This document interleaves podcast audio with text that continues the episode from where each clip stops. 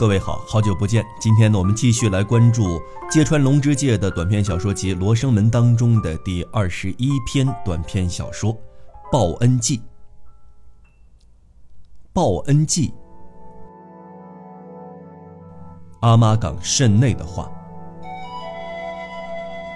我叫慎内，姓嘛？嗯，很久了，大家一直叫我阿妈岗慎内。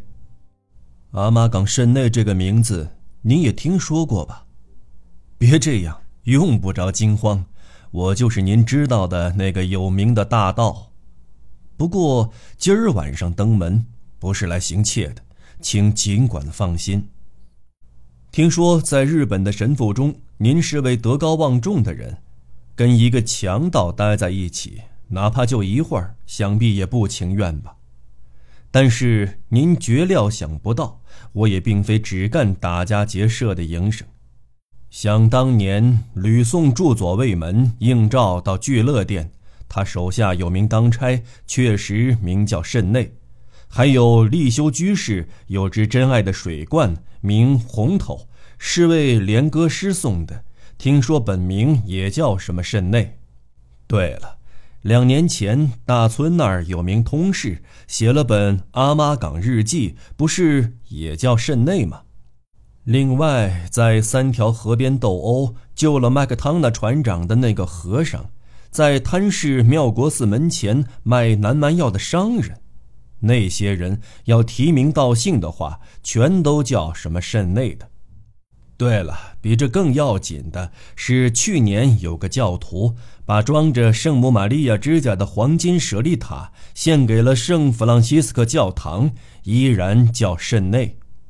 至于他的经历，很抱歉，今晚没工夫一一细说，只是请您相信，我阿妈岗圣内跟世上普通人没有什么不同。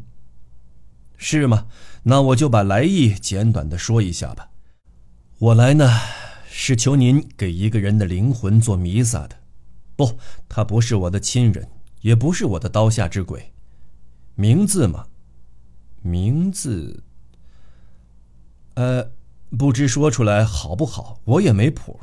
我想为一个人的灵魂，要不就算为一个叫保罗的日本人祈求冥福吧，不行吗？也难怪。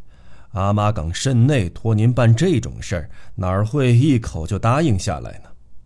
那好吧，我就把事情的来龙去脉说一说。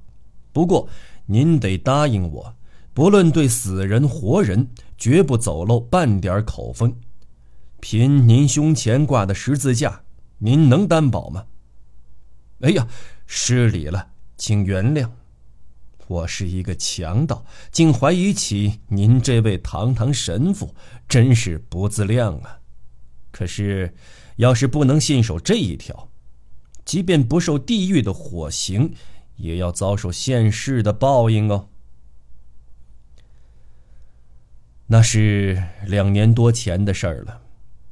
一天半夜，寒风呼啸，我打扮成一个行脚僧，在京城里转悠。我这么转悠，并非打那夜开始的，总共五夜。一过出京，就人不知鬼不觉，偷偷去窥探人家的门户。至于所谓何事，当然就不必说了。尤其那时候，我正想出洋去马六甲，额外要一笔钱。当然，街上早已没有行人，天上只有星星闪闪发亮。寒风呼呼狂啸，片刻不停。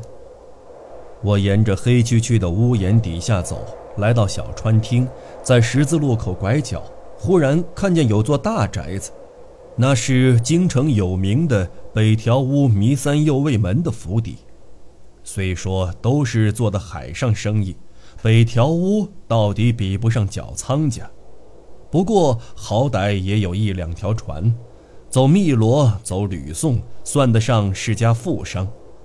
我不是冲着这家来的，既然撞上了，便有意做回买卖。方才我说过，夜已经很深了，又刮着风，对干我们这种营生的，真是天价奇变。我把竹笠和禅杖藏在路边消防桶后面，一下子就翻过墙头。您不妨听听，世人是怎么传的。阿妈岗肾内会隐身术，谁都这么说。您当然不会像世人一样把这当真。我既不会隐身术，也没有魔鬼附体，只不过在阿妈岗时，注，阿妈岗即指澳门的古称。跟个葡萄牙的船医学过一些穷理之学，实地应用嘛，像扭断大铁锁、撬开重门槛之类，都不费吹灰之力。从前干行窃的还没有这种本领，日本那个时候还没有开化，跟十字架、洋枪、洋炮一样，这都是舶来品。不大会儿功夫，我就进了北条屋家里。在黑乎乎的廊子上走到头，想不到半夜三更的，有间屋子不仅透出灯光，还有说话声。看周围情形，像一间茶室，难道是寒夜风吹且饮茶吗？我不由得苦笑，蹑手蹑脚走了过去，倒不是怕说话声碍我的事儿。其实这间精致的茶室里，宾主的风雅情趣、赏心悦事，更引起我的兴趣。一挨近隔扇，果然听见茶壶里水声滋滋沸腾。可是出乎我意料的是，听见有人在边说边哭。谁在哭？用不着再听，我顿时就明白，哭的是个女人。在这样一个富商家的茶室里，深更半夜里有女人哭，这事儿可不寻常。幸好隔扇开了一道缝，我便屏息静气，朝茶室里张望。灯光下，只见壁龛里挂着一幅古色古香的色纸，花瓶里插着秋菊。这茶室果然有种枯淡闲寂的雅趣。壁龛前正对着我坐着一位老人，大概就是主人弥三右卫门吧。穿了一件细藤蔓花纹的外褂，胳膊抱在胸前，一动不动。从旁看过去，像是在听茶壶的水开声。坐在下手的是位端庄的老太太，发髻上插着簪子，只见一个侧脸，不时的抹眼泪。生活虽说富裕，看来也有本难念的经嘞。我这样一想，不禁露出了微笑。微笑，呵，我这么说，倒并非对北条屋夫妇有什么恶意。像我这种人，一个背了四十年恶名的人，对别人，尤其是富贵人家的不幸，自然要幸灾乐祸了。当时看这对老夫妇相对悲叹。就像看歌舞伎一样开心。不过，要说看小说，不单是我，谁都爱看悲情故事的，准没错。过了一会儿，弥三又卫门叹了口气说：“这种倒霉事遇上了，你再哭再喊，也挽回不来。我主意已定，明天就把伙计全辞掉。”这时。一阵狂风刮得茶室直响，盖过了说话声。老夫人说了什么，没能听清。主人点了点头，手插着放在腿上，抬眼望着竹编的顶棚，粗黑的眉毛，高耸的颧骨，尤其那长长的眼梢。这张脸，我越看越觉得面熟，好像以前见过。主啊！耶稣基督，请赐勇气于我们夫妇吧。弥三右卫门闭着眼睛，喃喃的祷告着。老太太也同丈夫一样，在祈求上帝的保佑。这功夫，我一直盯着弥三右卫门的脸，眼都不眨一下。又是一阵狂风吹过，心中忽然一闪，想起二十年前的旧事。凭这段记忆，我清清楚楚地认出了弥三右卫门的面影。提起二十年前的旧事，算了，不去提了。只简单说说事由吧。我到阿妈港的时候，有个日本船长救了我一命，当时彼此也没通姓名，就那么分手了。眼前看到的这个弥三右卫门，准是当年的那位船长。我很惊讶，竟有这种巧事。我定定看着这位老人的面孔，不错，那宽阔厚实的肩膀，骨节粗大的手指，似乎还透着股珊瑚礁的潮湿气和白檀山的香料味儿。弥三右卫门做完长长的祷告，沉静地对老太太说。往后一切按照上帝的意志办吧。正好，茶壶里水也开了，给我点杯茶吧。老太太忍住刚冒出来的眼泪，有气无力的答道：“好吧，可我不甘心的是。算了，你说的都是傻话。北条丸沉了也罢，带出的款子全泡汤也罢。”不，我说的不是这个，我是想，哪怕儿子弥三郎能留下来也好。可听了两人的话，我又微微一笑。这回可不是因为他北条屋倒霉，我觉得高兴。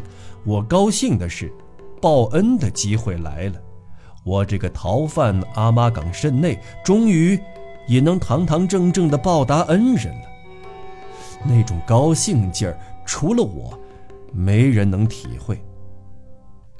这世上，行善的人都很可怜，没干过坏事，再做好事也不会觉得有多快活。此中况味，他们哪能体会得到？什么，都是那败家子儿，没他反倒好了。弥三右卫门把目光移开坐灯，言下颇不痛快。哪怕手里有他败光的那些钱，没准就能度过这次难关。这么一想，把他赶走。弥三右卫门刚说到这里，便吃惊地望着我。不怪他要吃惊，因为这一刻我一声不响地拉开了隔扇。何况我一身行脚僧打扮，竹笠方才摘掉，头上包着南蛮巾。你，你是谁？弥三右卫门虽然上了年纪，却一下就跳将起来。别慌，我是阿妈岗慎内。哎呦，请别出声，我阿妈岗是强盗。不过今儿晚上突然登门，事出有因。我摘掉头巾，坐到弥三右卫门跟前。后来的事不说，您也猜得到。为了报恩，解救北条屋的急难，我答应他。三天之内筹齐六千贯钱，一天也不耽误。哎呀，门外好像有人，这不是脚步声吗？在下今儿晚上就先告辞了，等明后天再偷偷来一趟吧。那大十字星在阿玛港的上空能看到星光闪闪，在日本的天空里却看不到。我要不像大十字星那样在日本销声匿迹的话，只怕对保罗来说。就是今儿晚上来求您给他做弥撒的那位，就太对不起他的灵魂了。什么？问我怎么逃走吗？这您不用担心，这高高的天窗，还有那大大的壁炉，我都能够出入自由。为了恩人保罗的灵魂，这事儿您千万不能走漏半点口风。好了，朋友们，由于篇幅的限制呢，今天就为您先播讲到这里。欲知后事如何，我们下回分解。